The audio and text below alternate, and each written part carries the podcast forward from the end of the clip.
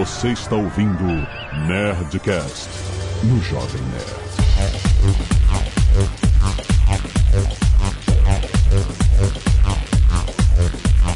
Landa, landa, landa, nerds! Aqui é Alexandre Antônio do Jovem Nerd. E inovar nem sempre é inventar. Inventar nem sempre é inovar. Inovar é mudar. Claramente eu não pensei na minha entrada.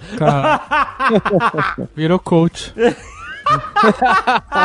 Olha, tem tudo a ver. Aqui é o Paulo Silveira e inovar não é vender online. Aqui é o Maurício Linhares e ainda se vende enciclopédia no mundo. Aqui é a Zagal e inovar pode ser o nome de uma empresa de ar-condicionado. Caraca, como você pensou tão rápido nisso? Filha da mãe. Como pode, cara? Cara, eu acho que tem uma dessas com esse nome, João Pessoa. Certeza absoluta que tem. O Azagal é o melhor cara de inventar esses nomes de empresa. Ele teve uma época que ele queria mudar o nome da banda do, do nosso sogro, que era Banda Varda. Ele queria uma coisa mais agressiva. Qual era o nome da banda? Não, não era agressivo, é mais adequado Mas é- ao, ah, ao estilo de som deles, era o agressom. Agressom, não é um excelente nome de banda? Muito bem, nerds! Estamos aqui em mais um Nerd Tech, trazido a você mensalmente pela Lura Curso Online Tecnologia. Paulo Silveira e Maurício Leales estão aqui para falar de inovação. Empresas, na verdade, que é um tema meio aberto, como o Paulo já descreveu antes, mas é assim, a empresa que ia falir e os caras mudaram o modelo de negócio, começaram a vender outra coisa, inovaram e se salvaram, né? Outras, né? Tem vários exemplos nesse tipo, a gente vai discutir um pouco sobre isso, sobre a necessidade de você saber se reinventar, não só na venda de produtos, aliás, vender online é uma forma de inovação, afinal, a educação online é uma parada inovadora, rapaz. Eu acredito nisso. Vamos criticar um pouco também. Vamos criticar um pouco isso. Olha só. Fica aí, que esse papo tá muito bom. Mais um Nerd Tech.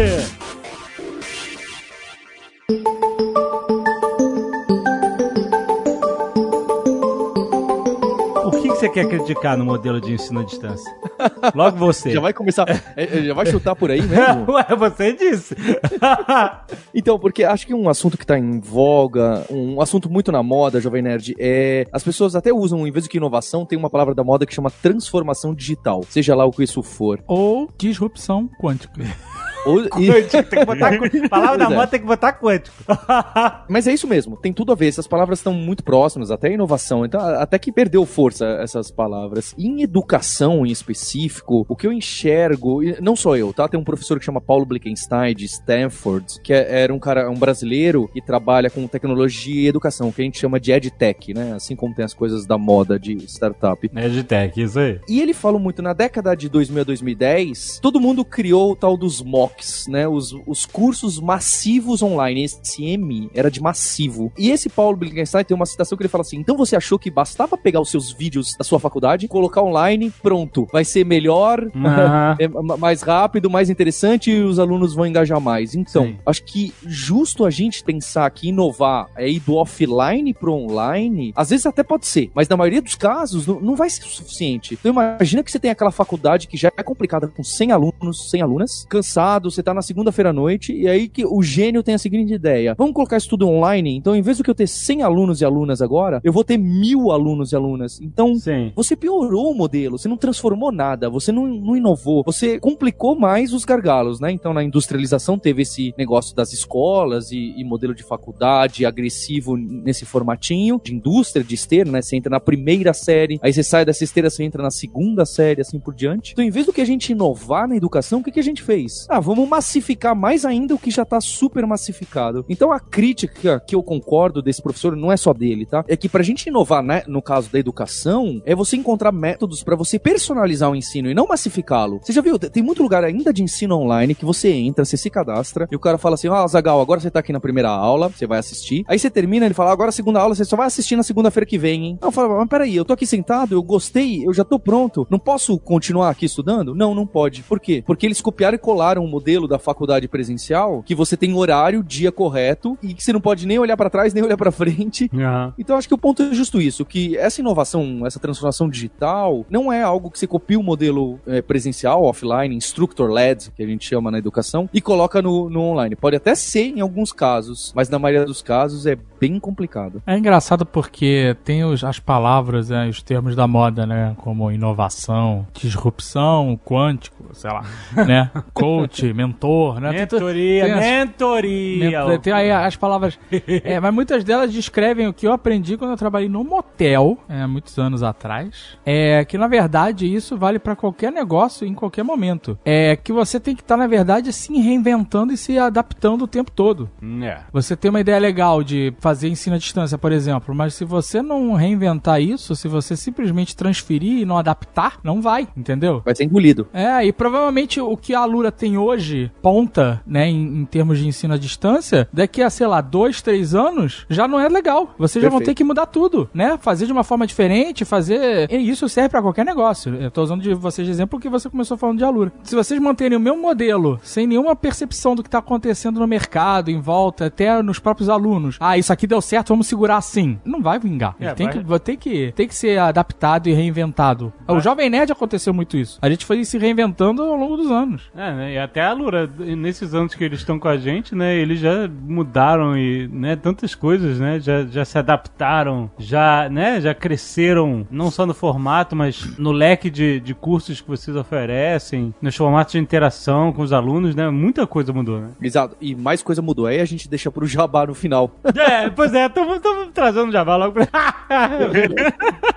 Não, mas eu acho que esse jabá aí, ele não é, não é gratuito também não, né? Porque antes da Alura era Caelo, né? Que era curso presencial, São Paulo, Rio de Janeiro, depois teve Brasília, né? É, Kaelon, você tá falando da mesma empresa, exatamente. A Lura nasceu dentro da Kaelon, exatamente. Que, que já foi uma mudança de paradigma de, de ensino, né? Muito maneiro. Um exemplo que o Linhares pegou legal, que eu acho que a gente teve um, um episódio do Nerd Tech só sobre o Wikipedia. E a gente citou que havia uma outra tentativa de criar algo parecido com o Wikipedia, que chamava Nupedia, que eles estavam fazendo super devagar, com mil doutores revisando os artigos, que acabou indo pro buraco. Aham. E que também a Wikipedia acabou comendo o mercado daquela enciclopédia britânica. A Barça. A Barça também e muitas outras. Delta Universal. Te lembra que tinha Delta Universal? Caraca. é- Nossa, cara. Aham. Então, acho que é interessante saber até se esses caras existem, porque às vezes a gente pode achar que não, mas o, o que o Linhares estava vendo, a gente foi ver como um dos exemplos de transformação digital e inovação, é a própria britânica, porque eles ficaram lá no, no para trás, quando começou a ter Encarta e Wikipedia, um modelo completamente diferente de negócio, focado em escola, em ajudar alunos, não só escolas, e eles têm um nicho grande, é uma empresa gigantesca que a gente não, nem sabe que existe. É porque não tem mais quiosque no shopping, a gente.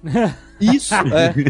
Eles mudaram o modelo. Tu lembra do. Não não era Instituto Brasil que os caras anunciavam em tudo que é revista quadrinho da Abril? Pioneiros da educação à distância. É, que era aula é, à distância, exato. Era? Era, era. Era. Toda a revista quadrinhos, é Toda, verdade. lembra? Todo formatinho tinha. Tinha um mapa do Brasil, assim, né? Eu sempre. Caraca, cara. Engraçado isso. Existe ainda? Eu tenho um tio que mora em Brejo do Cruz, que é no interior da Paraíba, umas seis horas de viagem de João Pessoa, e ele fez o curso de Direito dele por essa Brasil aí. Tenho quase certeza que foi por eles que ele fez o, o curso dele completo. E é. curso superior com tudo e aconteceu, né? E esse caso da britânica é interessante porque isso mostra vários momentos, né? Porque quem é velho o suficiente, a gente aqui já é tudo velho, a gente recebia o vendedor de enciclopédia na porta de casa, né? Aham. O cara chegava com a enciclopédia, fazia um, você fazia um crediário pra comprar a enciclopédia, né? Era, era isso. O cara Caraca, trazia. cara. Coitado desse malandro, brother.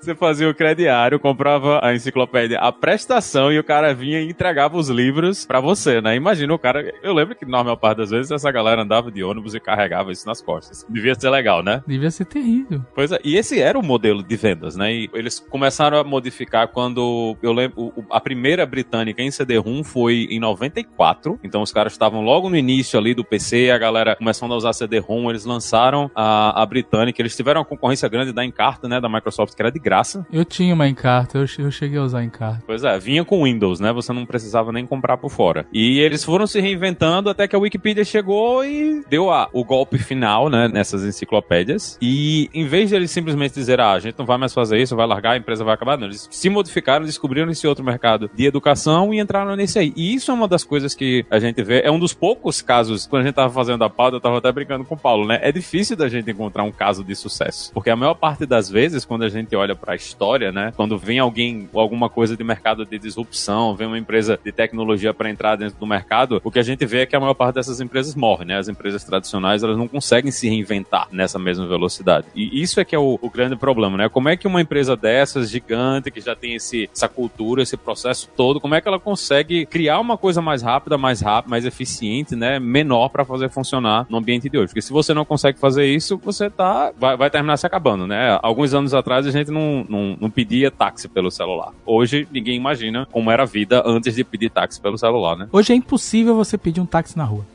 é impossível. O cara acha- te acha maluco, né? E- e- ou ele tá indo pra uma corrida ou ele tá indo embora. É, E todo- se, se o táxi tá andando hoje, é porque ele tem algum- alguém pra atender. Porque tanto o táxi quanto outros carros agora todos atendem pelo aplicativo, né? Exatamente. Só pega na rua se você pegar um coroa de mais de 60 parado no ponto. conversando, esperando aquele telefone naquela caixa tocar. E tem, né? Esse tem.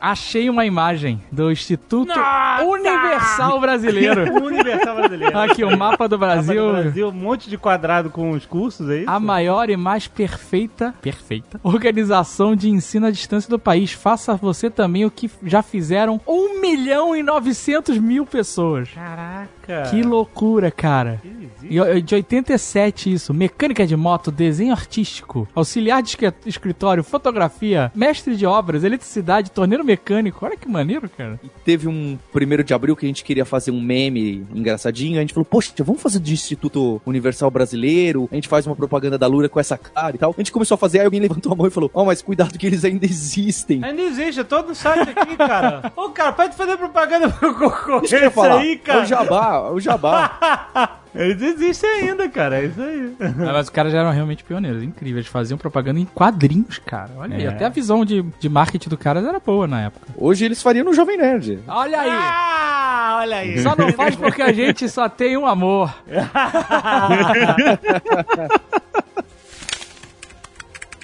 Uma outra coisa que é muito importante hoje é que as empresas elas estavam acostumadas a lidar com competição somente dentro do próprio mercado delas, né? A Ford, a sua competição é a GM, são a Toyota, a Honda, né? Você está sempre competindo com outras montadoras de carro, né? Então a sua única preocupação é como é que você vai vender mais ou, ou criar um produto melhor, fazer com que as pessoas se interessem mais por aquele carro que você está vendendo, né? Mas Até o ponto que você vai compra no adversário, né? concorrente. Pode acontecer. pode Você vai ver isso, você descobre que um monte delas fazem parte do mesmo grupo, na real, né? Mas é, a a Chevrolet e GM é a mesma coisa, né? Aqui no Brasil a gente não tem GM, mas aqui nos Estados Unidos Chevrolet e GM são a mesma empresa. A própria Fiat é dona de uma porrada. A Fiat, né, italiana, no caso. Eu acho que a Ferrari é da Fiat, inclusive. Pois é. Não, é? É. Ferrari? É, jovem nerd. O quê? É. A Fiat comprou Ferrari? E a Chrysler. Na a Chrysler eu sabia. Acho que a Jeep é da, da Fiat também. É, cara, essas. é, você não faz ideia. Esse mercado automobilístico que o Liane citou aí, ele é louco, cara. Caraca. Aqui você vai numa concessionária, tipo, você vai numa concessionária da Jeep, não é uma concessionária só da Jeep, é Dodge, Chrysler, Jeep, Ram, porque são todas marcas das mesmas empresas. Não, tem uma parada maluca nos Estados Unidos que é eletrodoméstico. Já que a gente entrou nessa, nesse assunto. A gente conhece, né, os, os, os mais famosos e tal. Conhece os mais chiques, né, KitchenAid, essas coisas. Tem uma marca de, de eletrodoméstico nos Estados Unidos que chama Whirlpool. Ah, Whirlpool, sim. Né? É um nome esquisitão. Famoso, famoso. Nunca ouvi falar. Aí fui pesquisar, eles são donos de tudo. De tudo, tudo. Tudo! É isso mesmo. Eles são Electrolux no Brasil. Caraca, todas as marcas são da Whirlpool! Então, aí o que eles estão fazendo é placement, né? Eles estão definindo o que cada marca As montadoras, né, você diz. É, as montadoras. Elas são várias marcas diferentes, mas essas marcas, elas nem sempre elas competem diretamente. Às vezes elas competem, às vezes não. Então, a Toyota, por exemplo, né? Eu acho que a Toyota é dona da Lexus aqui, que é um carro de luxo. Então, quando eles vão fazer um carro de luxo, sai Lexus, né? Não sai Toyota. Porra, Lexus é um carro bonito demais, né? Eu acho bonito pra caramba. É outro público, você tá vendendo pra outra galera. Então eles vão fazer isso aí, mas tudo isso eles estavam dentro do ambiente deles, né? Eles estavam dentro dessa coisa de que vamos vender carro. Isso. Aí chegam as empresas de rideshare. Quando as empresas de rideshare chegam, mudou porque agora não é, você não tá mais vendendo o carro, né? Não é, não é só o carro que você tá vendendo, você tá vendendo o transporte. Então, a concorrência, ela não é mais somente a concorrência das outras empresas que estão vendendo o carro também dentro do mercado. Agora você tem que concorrer também com as empresas de rideshare que dizem para você, olha, você não precisa ter carro, porque tem essa cacetada de, de pessoas que estão dirigindo. Você pega o seu celular, você chama um, um carro, ele pega você, deixa você onde você quiser e pronto, acabou. Não. Ou se você precisa de um carro, você usa uma coisa como Zipcar, né? É, que é bem normal já. Pois é. Então, a competição, ela não é mais só contra as empresas que você achava que estão lá dentro do seu mercado, né? A competição, ela deixa de ser somente pelo produto e vira pela a coisa que o produto dá, né? Porque você compra o carro porque você quer transporte. Tem todas as coisas do luxo, né? Você compra uma Ferrari porque você quer mostrar que você tem uma Ferrari, tem dinheiro pra comprar uma Ferrari. Compensar alguma coisa, dizem, né? Não sei. Mas hoje a competição ela tem muito mais essa ideia que é que você tá provendo, né, pra pessoa do que o somente você tá colocando o produto na mão do cara e isso a gente tá vendo em vários mercados diferentes. E é uma coisa que as empresas ainda estão tentando entender como é que você consegue competir, né? Como é que uma montadora de carros hoje ela vai conseguir competir com uma empresa como Uber, como Lyft ou competir com empresas como a Tesla que estão querendo mudar completamente como funciona o mercado de montadoras, né? E você falou aí de, do cara, né, de, da empresa falar, puta, você não precisa ter carro porque você pode chamar um, um carro com motorista e te levar do ponto A ao ponto B. Mas já teve campanha de empresa de aplicativo que era isso mesmo. Ele entra no nosso site e faz o cálculo de quanto você gastaria de carro e quanto você gasta usando o nosso, o nosso transporte. Pra ver como você economiza, sabe? Bem agressivo nesse sentido. Não compre um carro, ele tava dizendo isso com todas as palavras. Não compre um carro, ande de aplicativo. Exatamente, exatamente. E além dessas empresas, né, de, de carro, né, tanto de aplicativo quanto essas que você pode alugar um carro por um período, né, de, de- você pega lá o seu celular, destrava o carro, roda com ele, devolve no mesmo lugar. Daqui a pouco vão fazer devolvendo em qualquer lugar. Aí vai ser loucura, né? É. Mas é isso, cara. E, e você agora tem patinete, tem bicicleta, tem bicicleta elétrica. Tem uma série de coisas de mobilidade que vão deixar as montadoras com a corda no pescoço, cara. O outro exemplo interessante, que é, é até recente, foi quando saiu um resultado, acho que de dois trimestres atrás do Netflix, e tava todo mundo preocupado, os acionistas, né? Pô, vai sair aí o da Disney, vai estar cheio de filme da Marvel, é o grande competidor do Netflix. E aí o Netflix falou: olha, tem um monte de competição chegando, mas a gente tá preocupado com coisas como, e eles especificaram, Fortnite. Porque É. é uma disputa de atenção, não é uma disputa de filme, é uma disputa do seu tempo, que É. é tão barato, né? E o Fortnite de graça em certos termos, que, sabe, ele tá competindo, ele percebe que tá disputando atenção com esse tipo de coisa. Eu imagino que não à toa por isso que essas séries novas deles têm episódios mais curtos. E tem os jogos, né, também, né, agora, né? Teve o do Bear Grylls. Teve Bandersnatch. É, exato, né? E é interessante essa competição é, por atenção, que a gente pode chamar. Ela já afeta, por exemplo, youtubers. Porque antes, alguns anos atrás no Brasil, você só tinha como entretenimento online o YouTube. As pessoas, a gente dizia, ah, essa geração não vê mais TV, só vê YouTube, É, né? é. Esse era o discurso, né? É, é. Hoje em dia não. Hoje em dia a galera vê YouTube, joga jogo online, joga no celular. Eu assiste. Eu fico vendo Netflix, Amazon ou o que seja, entendeu? O YouTube não é mais a única fonte que É. era pra essa juventude, que pra gente era TV, no caso, né? E, e essa disputa pela atenção no mercado de streaming, ela tá criando uma proporção tão gigante que a gente não sabe se ela vai ser sustentável, né? Até. Porque com esses novos players todos chegando no, mer no Ah, mercado. a Disney vai começar a comprar uma parada. Di- Então, isso vai acontecer. Será que vai acontecer isso? Será Eu espero vai que sim, cara. É muita coisa pra assinar, eu espero que sim. É porque Disney Plus chegando em novembro, a, a Apple. A Apple também. Apple Plus, é isso? Deve ser, né? Apple TV Plus. Mas a Apple TV vai demorar que só tem fotos preto e branco por enquanto. Mas você vê, é uma disputa pela atenção do seu sofá. Sim. Né? Porque as pessoas não- nunca se viu tanto dinheiro investido na indústria de audiovisual, não no cinema. É verdade. Não é? verdade. Esses caras estão investindo em conteúdo. A Apple, a Apple É. entrando no mercado de conteúdo. Por que, Porque você acha que você viu isso? E porque a parte de tecnologia da Apple, né, se sustenta só por smartphone, né? Só pelo Exato. iPhone. Inclusive a Apple saiu de um mercado, que esse mercado desses esses Roteadores. roteadores wireless e tal, eles, eles já né, abandonaram, falaram que vão vender só o que tem restante na loja. Tem uma página lá de suporte, um FAQ pra você, se quiser, ó, entra aí, descobre aí como é que funciona, que a gente não vai mais cuidar dessa porra, não. Então, é, você vê, é um shift grande de mercado, né, que acontece toda hora. Mas é, agora todo mundo quer um, viram que a Netflix fez, né? E querem um pedaço desse mercado aí. Tinha até um- um- uma tirinha, né, do, do cara com a Netflix na tela, fala assim, ah, não preciso mais disso. Ele bota o chapéu de pirata no, no baú, e aí, de repente, o no próximo quadrinho tá uma tela com um milhão de serviços de streamings, aí ele vai e tira, tira o chapéu de pirata cheio de teia de aranha do baú. Sabe outra empresa que tá sofrendo também com essa luta pela atenção? Hum. Empresa de preservativo. Como assim? As pessoas não transam mais, cara. Que- Hã? Tem um estudo aí, vocês não viram? Não, 30% da população jovem não transa mais. não transa mais? Não transa mais. Prefere ficar jogando Fortnite. Caraca, isso é incrível. Tem um vídeo do Case, o último vídeo do Case é Sério? sobre Falando isso. disso? Eu acho que isso pode ser uma coisa positiva. Você não acha? Porque a humanidade pode acabar em breve, né? Não, Porque é não bem vai positivo. Acabar, não vai acabar. Tem muita gente. Olha só, menos gente, mais diversão. Depende do que você considera diversão. Fortnite não me entretém em nada. Pois Não? é, Tudo bem, né? tudo bem. Pois é. Eu, eu- eu fiz uma amizade com um fundador de um desses sites que já foram muito grandes de jogar carta online no Brasil. Aham. Então, jogar buraco, jogar tranca. E... Eu já joguei um, um aplicativo desse. O quê? De jogar escopa. Era. Nossa, mãe. Ah. e ele fez muito dinheiro, um sistema muito bom, inovador na época. E sabe quando ele começou a cair? Quando o Facebook começou a ganhar mercado no Brasil. Porque no Orkut era jovem que ficava bastante no Orkut. Quando chegou o Facebook e o público dele que gostava de jogar carta online pra comunicar e fazer amizade, começou a gastar esse tempo no Facebook.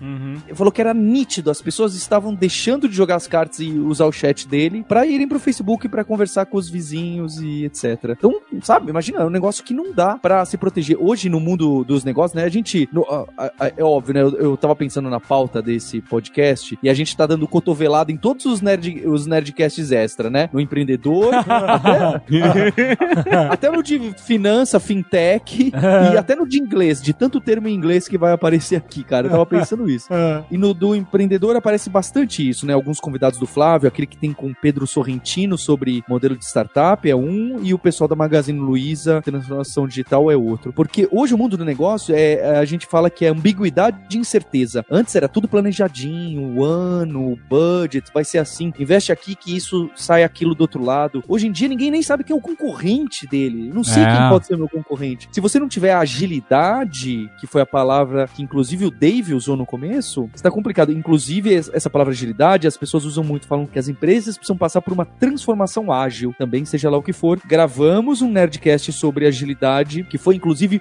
o único que o Azagal e o Jovem Nerd boiaram um pouco no assunto. Eu achei curioso isso, eu achava que já era mais mainstream. É, mas esse é um ponto também alto relacionado à inovação. Eu, eu gosto bastante desse tema, é, acho interessante. Mas é isso que você falou, é muito curioso, né? Porque você vê que agora muitos dos serviços estão lutando pela mesma coisa, serviços diversos, né? Que é o tempo das É o pessoas. tempo das pessoas, né? né? Porque antes você ver tudo. tinha, o tempo era, era, era mais fácil, né? Você não tinha Sim. volume de filmes, de séries, Sim. né? Principalmente no É. Brasil, onde a, a- a oferta nunca era, por exemplo, que nem a dos Estados Unidos. Agora é. Agora a gente tem o mesmo volume do que o- os americanos tinham, sempre tiveram. Aqui a gente recebia poucas séries, né? Aham, aham. poucos desenhos animados quando era Xuxa, os filmes, vi muitos iam direto pro locador, ou vinham depois, né? Viam, Uhum. não vinham no mesmo tempo. Hoje, cara, tem filmes que sofrem de bilheteria porque começa a pré-estreia de outro filme na semana que um filme estreia. E Rolou as isso, pessoas né? querem ver tanto o segundo filme que não compram do primeiro, Rolou, cara. é, rolou isso com o Shazam agora, né? O- Shazam e Vingadores, cara. o- a- o- o- saiu a pré-venda de, de ingressos dos Vingadores na, na semana de estreia do Shazam e a galera escolheu, né? O que, que É, meu era. dinheiro e meu tempo vão pra esse filme aqui, ó.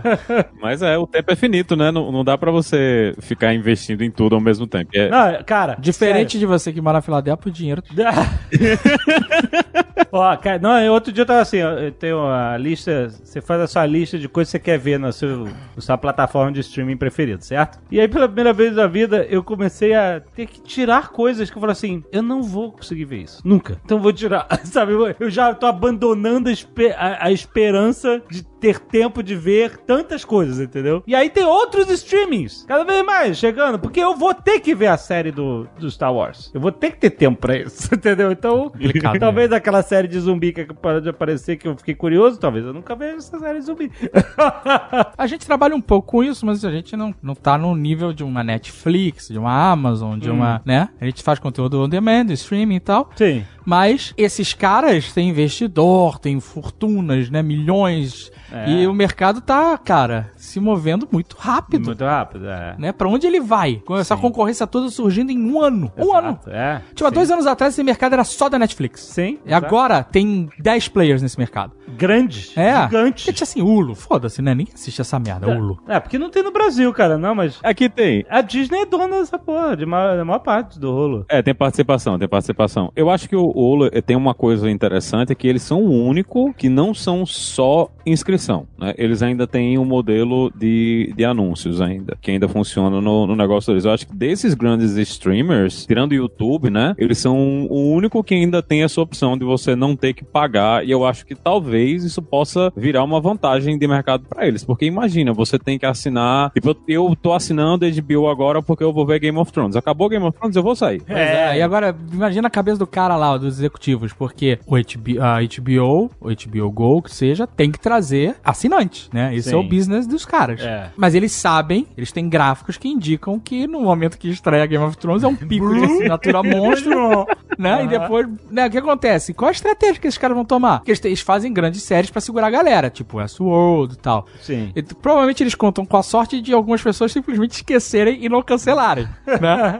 A AOL ainda funciona assim aqui nos Estados Unidos. É, exato. Agora eles podem, de repente, no futuro, criarem pacotes pra séries específicas. Ah, você quer ver o, o Mandaloriano? Assina só o pacote Mandaloriano, sabe qual é? Ou só o pacote Star Wars? Não sei. É o mercado que vai ditar. No iTunes é isso. Você compra a temporada, né, se você quiser. Sim, é interessante É, também. Mas, é- mas eu acho que isso já tá ficando velho. Já. Você não quer mais isso. Não, eu e quero ter agora o acervo atu- todo. iTunes você compra música e, e- e, ah, já veio Spotify e, Sim. E eu fiquei sabendo que Spotify nem é big deal nos Estados Unidos. É porque tem mais concorrência aqui, né? Tem o iHeartRadio. É, exato, né? Porque pra mim o, o Spotify era nossa! E aí tem, exatamente, tem um monte de outros no É, mercado americano que tem fatia do mercado. A própria Apple, né? Com o Apple Music lá. Tem, eles têm, eles têm, um- têm uma fatia. Porque eles começaram aqui, né? Tipo, a, a Apple foi quem, de- depois do estouro, né? Depois que o Napster acabou, foi o Steve Jobs que chegou pro mercado de música e disse: Olha, ele chegou e falou: agora vocês já viram isso aí, vai dar merda, ou vocês vêm comigo aqui, ou vocês vão morrer, né? Ele, ele, ele, chegou bem nessa. Aproveitou toda a confusão da pirataria na época e, e colocou o pessoal pra fazer, pra entrar, né? Dentro do mercado. É, inventou uma loja, ó. Venham comprar aqui. Compra por ser- música, compra o álbum. Comprar digital, exatamente. Você pode comprar uma música só. Isso foi uma parada foda. Antigamente Sim, você tinha que comprar sim, tudo. Sim, tinha que comprar tudo. Ou gravar da rádio, com a vinheta da rádio. Transamérica. Transamérica. Essa transformação digital do mercado de música mudou como as pessoas produzem música, né? Também. Até no Brasil. Até no Brasil. No Brasil a gente não tinha. Na época da gente. Vocês lembram de single no Brasil na época da gente? Não, não, não era uma parada normal. Não tinha isso, cara. Não tinha. isso. É. Isso vem agora. E e agora que a gente tá chegando nessa coisa de o cara vai lançar as músicas uma de cada vez, né? Ele lança clipe no YouTube, vai fazer turnê. Hoje a situação do mercado, né? Com a transformação que aconteceu por causa da internet e do acesso que as pessoas têm à, à produção midiática, é completamente diferente. Como a gente consome e como eles estão produzindo teve que mudar completamente por causa de como a gente consome, né? Esse, esse conteúdo. Isso é outra coisa que é importante, é que a gente tá consumindo conteúdo de dispositivos diferentes, de formas diferentes, em horários diferentes. Hoje não é mais aquela coisa de você senta no domingo de 9 horas da noite na frente da televisão para assistir o Fantástico. Aham. Acabou essa coisa. Então a- a- as empresas elas têm que ter um jeito de abraçar o cliente independente de onde ele estiver e o que é que ele estiver fazendo. É. né? Tem, que ser, tem que ser aquela coisa de todas as formas, de todos os caminhos. Imagina um restaurante hoje que não tem um site móvel. Pô. Acabou, cara. Do, do lado do Nerd Bunker tinha um restaurante que foi comprado. Bom Começo era o nome. Era um pessoal bem legal lá. Aí, quando o prédio foi lá comprado, que ele teve que sair, eu fui conversar com o cara e falei, caraca, cara, e aí, como é que vai ser? Como é que você vai, né, refazer clientela? Fiquei preocupado, os caras eram legais. E nada, 80% das minhas vendas, do meu faturamento é, é iFood. É. Ele por a... aqui Isso aqui é uma cozinha que tem mesa na frente, amigo. Exato. Impressionante, né? E, então, olha, já, já aluguei em outro lugar, já tô, já mudei o endereço no negócio do iFood e pra mim não mudou nada. Impressionante. E isso é outro mercado interessante que está acontecendo com o iFood no Brasil. Aqui nos Estados Unidos o Uber Eats está fazendo isso também. Tá chegando para os caras e dizendo: olha, se você quiser, a gente ajuda você a montar o restaurante, a cozinha, né? Não é o restaurante, a cozinha só para você fazer a entrega. É porque o cara só precisa disso. Isso. Pois é. Mas isso acontece no Mercado Livre. O Mercado Livre é um grande marketplace, né? Você vai lá e anuncia, você tem uma loja loja, você pode ter um business, você vai e anuncia seus produtos lá. Eles oferecem logística também, logística, armazenagem pra lojista. É, agora eles têm galpão deles que. Que aí você usa a estrutura, os caras são gigantes, você usa a estrutura deles. E aí você faz o seu negócio digital. É, é muito impressionante. E torna o serviço mais confiável. Sim, Porque também. se tá na mão deles, e aí, É. como a Amazon, a Amazon, né, tem lá Fulfilled by Amazon, né? Sim, É, E você mesmo. lê isso, você já fica mais tranquilo. sim. E É. você tá no Mercado Livre, sempre tem essa questão, puto, o cara que vai me mandar. Tudo bem que tem todas as seguranças lá de mercado pago, né? De, de, de É, intermédio. mano, é, Mas aí quando tá escrito, a gente vai entregar pra você, Isso, isso é a logística do É. cara grande, entendeu? Que o pequeno tá usando, pegando, né? Ele paga por isso, obviamente, mas é como é um serviço que é pulverizado por tantos clientes, é, fica em conta. Aí outro dia, lembra que a gente viu a- uma imagem, acho que foi o Marco Gomes que mandou pra gente a imagem que fosse um retrato do, do novo mundo dos negócios. Era um cara Ah. com uma mochila de De- iFood, qualquer coisa assim, né? Aham. Rap, isso. né? Num, num patinete desses do Yellow, Yellow, green, ou que qualquer coisa, sabe qual é? Desses que você aluga. Aham. Ou seja, tipo assim, eram todos serviços terceirizados digitais interconectados pra criar um novo serviço que era a entrega de comida. Mas entendeu? essa entrega saiu cara, maluco, que não é barato esse aplicativo, não. O cara.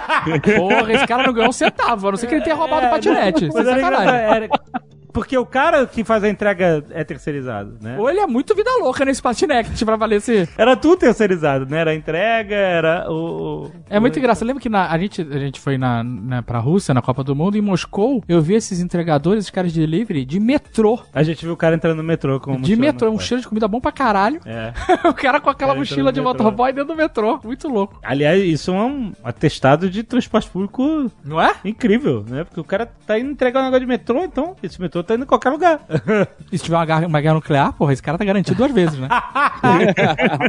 Mas eu, eu acho que essa parada de motoboy vida louca é específica do Brasil, sabia? Porque aqui nos Estados Unidos não tem entrega. A primeira vez que eu pedi pizza, que o cara parou um, um carro gigantesco, um SUV na porta da minha casa pra me entregar uma pizza, eu fiquei, como assim, velho? É muito maluco, né? Esses Mas entregadores de carro. usa. Então, mas é porque o cara usa carro particular desde sempre, né? Mas é tipo aquele filme que tinha O Último Americano Virgem, não sei se vocês viram esse filme. Tinha- o garoto ele era entregador de pizza. E ele ia de carro. O carro dele. É, mas ele tinha a placa lá. Ele botava só a placa em cima É. do é, da entrega. Mas é, mas isso modelo americano desde muito antes da internet, né? Mas eu acho que também, não sei se eu tô falando besteira. Pode depender da cidade, né? Porque se um cara for fazer uma entrega em Nova York de carro, fudeu. Chega congelada a comida. Tu teu de parada.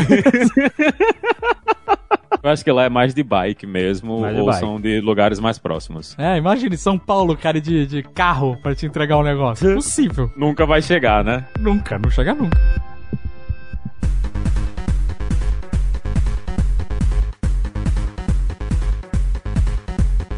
Ponto bacana que vocês citaram do Mercado Livre, com. Imagina que os caras que são gigantes, com sistema online, falam, já sei, vamos nos enfiar no mundo físico de armazéns e logística, né? Parece uma loucura, mas é justo isso que eu quero brincar com inovação, disrupção. A gente fica achando que são as pessoas pegarem as coisas offline e migrarem para online. Sendo que os grandes players estão pegando, olha, eu já tenho essa base toda online, vamos atacar o, o offline, a logística, o problema maior, o, o brick and mortar, né? É, e- que nem aquelas teorias que o Netflix vai começar a comprar cinema e vai ter o, o- o cinema dele. Mas é o que a Amazon, a Amazon fez, né? A Amazon. Isso. Comprou o Whole Foods. Exato. E você fala, ué, mas não era melhor eles ficarem no marketplace, onde tem margem e não precisa ficar se importando com parede e tijolos? Não. Eles estão preocupados com parede e tijolos, tentando que é um mercado maior em, em, em alguns sentidos. E eu gosto do exemplo de medicina. Então tinha muito esse negócio, ah, vai ter startup, inovação em medicina e tal. E tinha gente que apostava que a grande disrupção, inovação em medicina ia ser, ah, as startups de telemedicina, você poder atender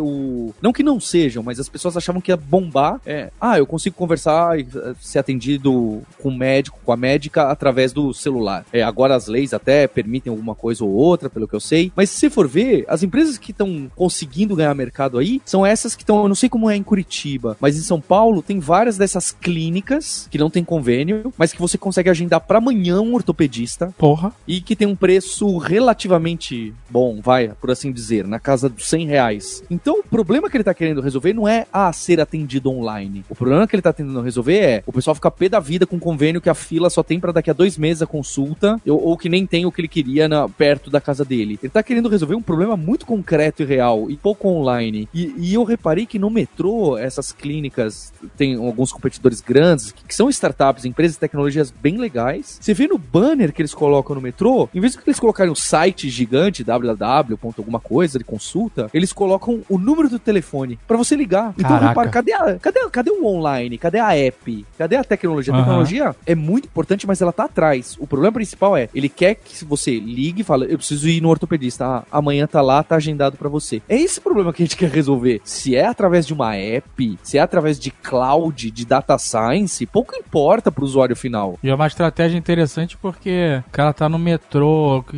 onde quer que seja, ele tem que baixar o app, fazer cadastro, bababá, ele Ah. já desistiu. Ele pega Perfeito. o telefone dele, liga na hora, marca, resolveu. É uma abordagem que diminui os cliques, né? É. Apesar de ter que dar vários cliques pra ligar, mas não é isso que a gente tá falando. Mesmo porque na, na experiência que a gente tem, essa transmídia do offline pro online é péssima. A conversão, né? Os números que a gente viu de, de você tá no offline e você quer mandar o cara pro online, é, sempre foram, sabe, não valem, sabe? a gente tem um exemplo nosso de uma distribuidora de games que fez propaganda no Luciano Huck Aham. e no Nerd Player e teve mais resultado com o Nerd Player do Muito que com o. Luciano Huck. Muito Porque mais. Ah, você tá de brincadeira, cara. É verdade. Depois Claro. eu te mando o case aí pra você sentir a confirmação. Acabado de fechar com o Luciano e com a Angélica. Ah! Perdeu uma grana. e pagou muito mais no Luciano Huck. É. Pra ter menos Mas por quê? Porque pro que ele queria, que era vender jogo e tal, não era o melhor caminho, entendeu? Um tiro muito forte. A conversão, o cara tem que estar lá. pô, e No Jovem Nerd funcionou melhor. Não que uh, muitas coisas funcionar excelente, muito bem no Luciano Huck, né? Sim, sim. mas- é. Agora que você falou aí de médico online e consulta, eu até mandar um, um abraço aí pro Dr. Marlon, que atende a gente por WhatsApp, excelente. sim. Muito obrigado, Dr. Marlon. Dr. Marlon Rangel, eu tô aqui fazendo o jabá dele, que ele é bom mesmo. Se quiser fazer bariátrica, vai na certa. Olha aí. Um caso interessante também desse tipo de coisa, de, de foco, né? De você entender quem é o, o, o seu cliente e correr pra fazer o marketing direto pra ele, foi o lançamento do, do Apex Legends, né? Que foi basicamente só streamer. Os caras, eles não, não fizeram, não foi o, o lançamento normal que todo mundo esperava, né? Pra um jogo. Eles sabem que é, vale muito mais eles pegarem um, um streamer famoso mesmo, como Ninja, bota o cara pra jogar e pronto, acabou, né? O, o- resto da galera que já acompanha, já tá em cima, né? Vendo esse tipo de coisa, vai correr atrás do jogo, vai ver o que é que é, vai gerar o boca a boca, que é outra coisa que hoje é muito importante, né? Não, não de hoje, né? Mas já, já tem um tempo que é muito importante que você en- engaje a comunidade, né? Faça com que as pessoas se preocupem com, com esse tipo de coisa. Eu lembro sempre da- das campanhas que vocês fazem no, no Nerdcast, né? Você tem que chamar mais três pra ouvir o Nerdcast. E tudo isso é importante, porque esse tipo de, de, de, de foco, né? De você trazer as pessoas pra dentro, fazer elas participarem e se entenderem como parte da, do produto, né? Faz com que eles se interessem muito mais e queiram que outras pessoas também participem desse tipo de mercado. Não, e não só isso, né? Não só isso. No, no mundo a gente cada vez disputa mais o tempo das pessoas e a atenção que elas têm, você precisa de alguém que te indique. Alguém que, entre aspas, faça uma curadoria. É, Isso é valioso, é cara. verdade. Então, os caras botarem na boca de um streamer que as pessoas gostam, se divertem, vendo ele jogar, o cara, puta, eu acho que esse jogo vale a pena porque eu me diverti vendo ele aqui jogar, sim, entendeu? Sim, com certeza. Mas até, você soube que até houve uma queda grande de horas assistidas de streaming do Apex, né? Foi tipo um frenesi no início, mais que dobrou as horas do Fortnite e agora já caiu abaixo do Fortnite de novo, né? Curioso, né? É curioso, né? Te- Teve um, um sucesso meteórico e aí parece que agora as pessoas se acostumaram e voltaram às suas vidas normais. Pokémon, mesmo. Pokémon aconteceu isso também, né? Teve essa. É, igual a restaurante novo. O restaurante É. abre, ele passa... É impossível você ir e depois pronto, é só as moscas, né? Ninguém vai mais no restaurante. Todo restaurante tem um bom começo. Sim, com certeza. O importante é trocar o restaurante to- uma vez por ano, né? Chico Recarei que eu diga. Ai, ai, esse piada de carioca.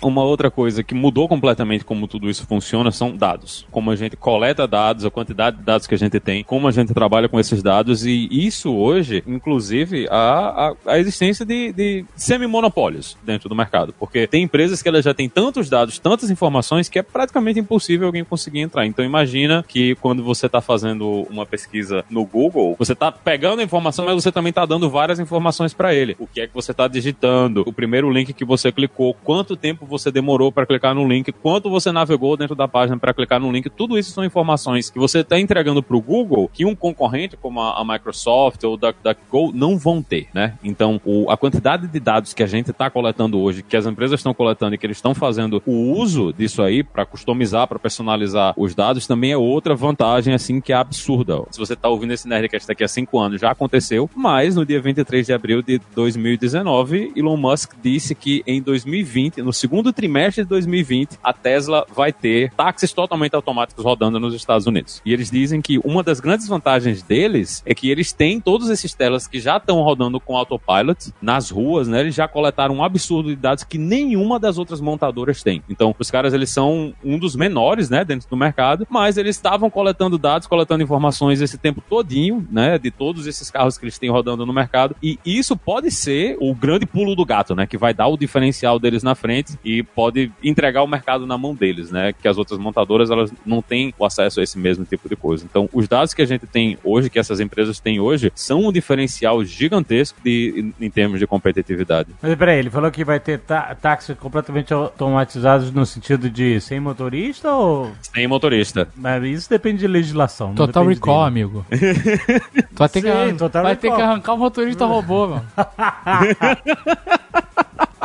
Eu não duvido da tecnologia, mas isso depende de legislação. Quero saber é o seguinte: quanto que as ações subiram depois que ele falou isso? Ah, esses tweets de manipular mercado do Elon Musk. Pois é.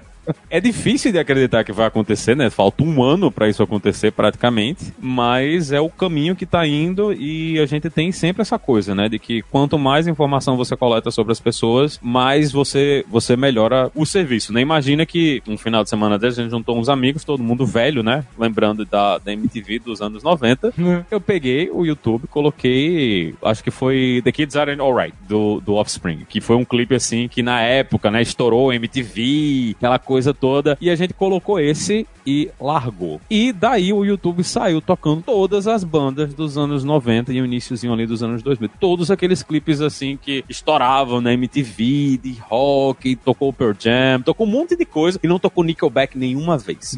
O que quer dizer que o YouTube sabe o que ele tá fazendo. Não tocou nenhum Nickelback. ai, ai. Imagina o quanto de informações que eles não Ah. têm, porque isso Ah. não foi uma coisa treinada. Ninguém Exato. foi lá e escolheu esses vídeos, né? Ele foi aprendendo, Você não tava numa playlist, você tava deixando rolar. tava deixando rolar, tava só rolando, passando de um vídeo pro outro, de um vídeo pro outro, de um vídeo Aham. pro outro, e ele saiu sozinho fazendo isso. Então imagina o quanto que ele aprendeu, de quantas pessoas ele aprendeu, que as pessoas passavam um outro clipe, o clipe provavelmente não era relacionado, ou a pessoa não gostava e ela dava um skip. Então cada skip desses que ele pulava, ele entendia, olha, esses dois vídeos, eles não estão juntos, né? Eles, eles não estão fazendo parte do mesmo ambiente, né? Do mesmo gosto musical, talvez. Então tudo isso são informações que foram coletadas, né? Foram organizadas e viraram uma coisa assim que como é que você vai conseguir produzir uma coisa dessas hoje, né? Como é que uma nova empresa sai do zero e vai produzir um serviço como o YouTube? Dificilmente eles vão conseguir. Compra do Facebook essas informações.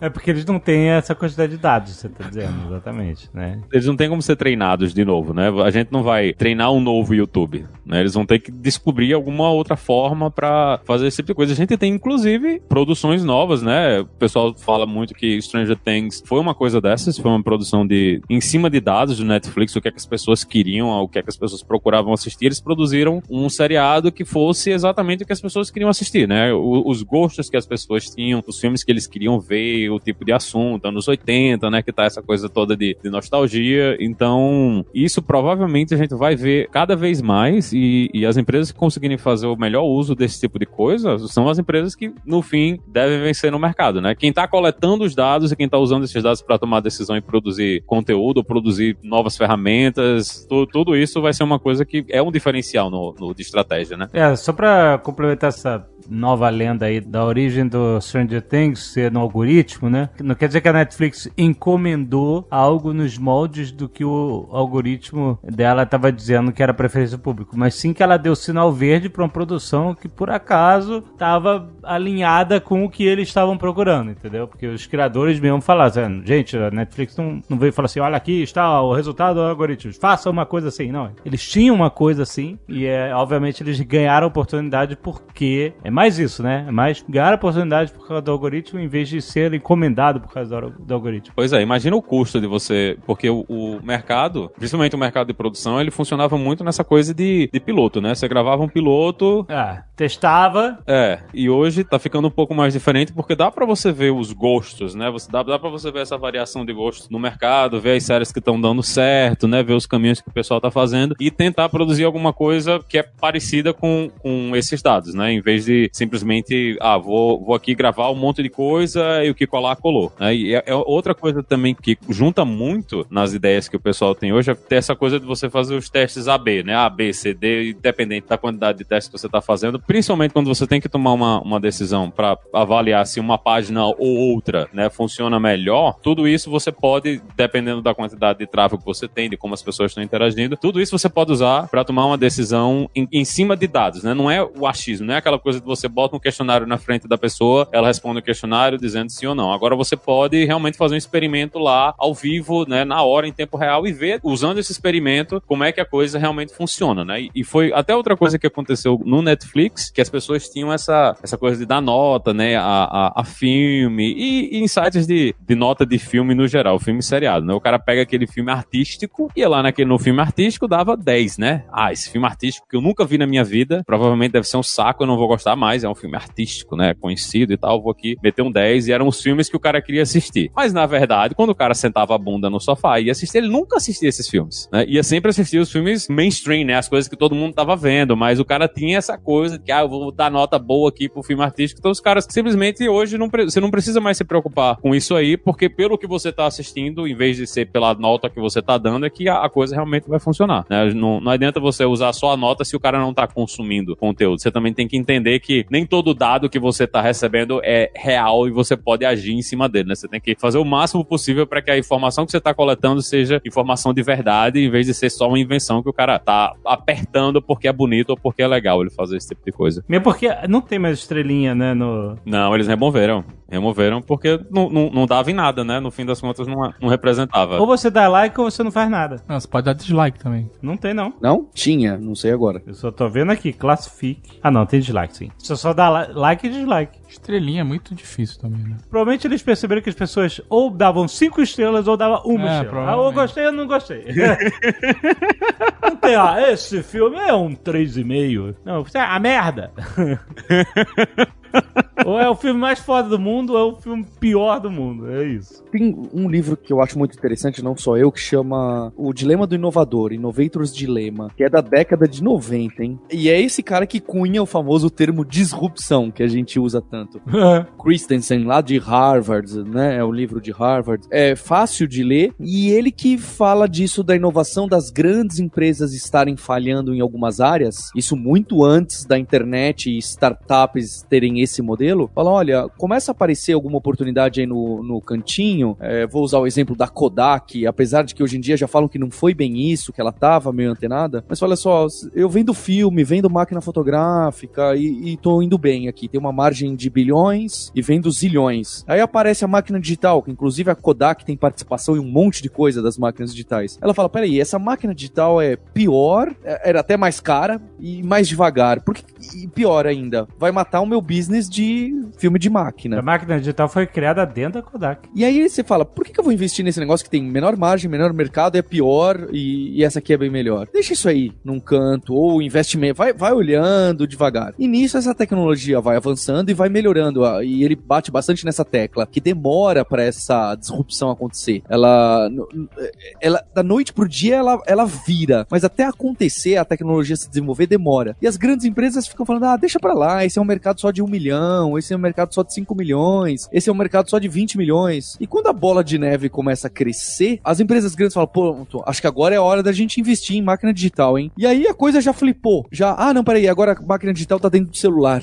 É, então, essa disrupção de mercado por outras empresas, normalmente a gente atrela a startups, a teoria dele é que acaba acontecendo de pouco em pouco, em mercados que a gente considera pior, de pouco dinheiro, não é o cliente que eu quero, a margem de lucro é ruim aí, então deixa isso num canto. Só que você vai deixando isso num canto e em algum momento alguém pode encontrar uma solução para que essa máquina digital seja melhor, mais barata e mais rápida, que é quase o caso, né? Talvez tenha vantagens ainda da fotografia de filme, eu não manjo nada, Hum. mas é, é, é, esse livro bate bastante nisso e eu acho que tem muito a ver com inovação, transformação, transformação digital e ele tem outros livros, ele tem um livro só de educação, de disrupção em educação. É, eu acho que vale, fica aí a dica. Muito bem. Eu acho que fotografia de filme só pra artista, porque todo mundo que eu conheço que trabalha com audiovisual, filmmaking, foto, é digitalzaço. É. A foto, acho que de filme e tal, é até pelo preço, pela hoje a dificuldade, né? Não tem tantos laboratórios, é, é alguma pegada de um cara que é mais artístico, preciosista nesse sentido, que é o grão, né? Aquele negócio. Mas o digital, amigo, tomou conta de tudo. É, da, da indústria prática no dia a dia, sim. Cinema. Tudo, tudo. Cinema, só sei lá, Tarantino que filma com película, Exato. maluquice, sabe? Tanto que isso faz tanto parte da realidade dos cinemas, mudou a distribuição. Sim. Porque antes você tinha que fechar o filme no Uma lata um bilhão de latas e, e mandar e pro cara com mundo, um né? filme. Hoje, imagina hoje em dia, E, com o filme a- vazando, o cara tem que levar o filme uma maleta Não, algemada. então, você. Exatamente, você. Lembra da cena final do Vingadores 1? Tony Stark fala que quando se acabar, vamos comer um shawarma. Aham. Tem um lugar aqui perto de shawarma e tal. E aí no final dos depois dos créditos, aparece eles no restaurante comendo, certo? Sim. É, essa cena não existia até a estreia mundial do filme, a premiere mundial com os atores. Na verdade, eles ficaram remoendo, cara, e se a gente fizesse a cena da. Será que dá tempo? Porque os atores estavam. Tinha que ter todos, todo mundo junto Claro, na claro. mesma filmagem, entendeu? E os caras estavam espalhados pelo mundo com as suas. Outros projetos. Outros projetos, etc e tal. E aí ele falou assim: olha, a gente tem uma chance deles estarem juntos. Na noite da estreia do filme. Aham. aham. E aí, que é da, da estreia não, da, da, da, premiere, premiere, da é. estreia, é, que, o evento de estreia, né? Que é normalmente na segunda e, o- e o filme estreia na sexta, né? No, no resto do mundo. Eles pegaram, os caras foram filmar, ele falou assim, dá tempo, dá tempo. Os caras foram filmar essa cena deles comendo sanduíche nessa é sanduíche, oportunidade, não é na sanduíche. semana da estreia mundial do filme. Isso é agilidade. Não é? E eles meteram a cena no final dos créditos. E tá lá, foi distribuído pro mundo inteiro. Por quê? Porque é tudo digital, cara. Já dá pra botar Vingadores no título desse programa, hein? Olha só.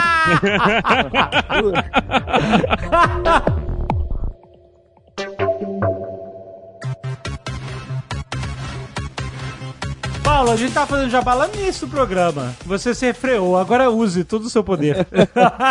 E, e a gente tá trazendo umas novidades na plataforma da Lura, exatamente para pegar isso de foco de atenção, Ó. compartilhar, colaborar, que tem bastante a ver com os desafios de entregar uma experiência melhor pro aluno, pra aluna, pros usuários, né, que o pessoal chama de frictionless experience. Então tem todos esses termos, né, user-centric, nessa transformação digital. Então um deles é que a gente tá lançando um, um modelo lá dentro da Lura que chama Lura Mais, que são vídeos mais curtos. Eu, por exemplo, gravei um sobre transformação digital, que são 20 minutos. Então se você só tem o seu almoço e você não quer dedicar 20 horas num curso da Lura, Aham. a gente tá lançando já 50 desses sobre podcast, tem transformação Olha aí. digital, tem sobre Mas que malandriça. A Lura TED. O cara quer roubar o nosso, nossos, nossa galera que vê o Nerd Office no almoço. Exatamente. Excelente. A gente tá lançando isso, pra isso do foco, atenção, quem tem aquele tempo, poxa, eu preciso de uma pílula de conhecimento. Às vezes no transporte, né? Tá É. no, no carro, tá no, no metrô. Não sei se no metrô é melhor, né? Mas no carro. Aham. Puxar o celular no é, metrô. É aquilo que você fala, eu, eu não tenho tempo agora, eu não vou, não vou investir isso, não tô preparado pra investir isso de tempo. Exatamente. E sobre colaborar, a gente lançou planos de estudos onde cada aluno e aluna pode falar, olha, pra quem eu acho que quer estudar marketing digital, eu acho que tem que fazer esse curso na Lura, tem que ler esse post no blog, tem que acessar esse vídeo no YouTube, tem que ler esse texto que eu escrevi. Então, você customiza um plano de estudo, pode nem ter curso da Lura, tá bem? É, porque a gente sente muito isso, que a experiência na faculdade, todo mundo aprende tecnologia, fala, ô, ô Dave, como que eu faço pra fazer uma cenografia num, num, num ambiente legal pra gravar um vídeo do YouTube? Aí o Dave fala, ah, olha esse vídeo, conversa com essa pessoa e lê esse post. A gente aprende muito disso É com verdade. uma pessoa com a outra. Então a gente trouxe isso pra dentro da plataforma para que as pessoas possam criar os planos de estudo delas, para que elas influenciem um amigo, uma amiga, e, e isso já é, é que nem no Nerdcast, né? Então indique esse seu plano de estudo, crie lá e compartilhe com três pessoas é, o seu plano de estudo. Excelente, cara. E tem mais. A gente tá lançando duas categorias novas ali, que a gente já tinha bastante curso, o de marketing digital, e agora a gente tem mais de 50 cursos. Então vai desde aquele coisa de ads e Facebook, mais SEO, estratégia de conteúdo, estratégia de podcast e estratégia de vídeo, e uma categoria só da famosa buzzword inovação. Então, startup, a transformação ágil, junto com o Alexandre Magno, que é um cara de Scrum, muito famoso na comunidade. A gente tá trazendo muita coisa de inovação, seja lá o que esse termo for. Eu sei que é um termo difícil e que o pessoal tenta vender em tudo que é lado, mas tá bem pé no chão, é para você colocar na prática, para as empresas colocarem na prática, que é o que eles estão pedindo. Disrupção quântica, Vingadores. Disrupção quântica vem aí. com o Homem-Formiga. É. É, então, esse é o recado que eu queria deixar. Tem muita coisa, vale a pena acessar. A gente quer mesmo. A gente precisa inovar. É como vocês mesmos falaram. A gente precisa ir muito além do que bom conteúdo. A gente precisa fazer as pessoas colaborarem e trazerem o conteúdo delas e compartilharem experiência e estarem lá no fórum, trazerem o, o, o que eles têm de conhecimento também para dentro. Não se esqueça que você, acessando www.alura.com.br barra promoção barra nerd, você ganha 10% de desconto na sua assinatura, cara. Então tá esperando o quê? Vai fazer seu plano de estudos hoje, porque além disso, Paulo, você tem acesso a toda a plataforma, né? Você tem acesso às pílulas de 20 minutos, você tem, você pode começar assim e achar um monte de focos de interesse, mergulhar nos conteúdos mais avançados que você encontra lá na Alura. Mais de 600 cursos. Mais 666 cursos? Mais de 800. Já tá, tem 800. Tá perdido demais, Tô Jovem muito perdido, é muito. Aqui tem agilidade, rapaz. muito bom.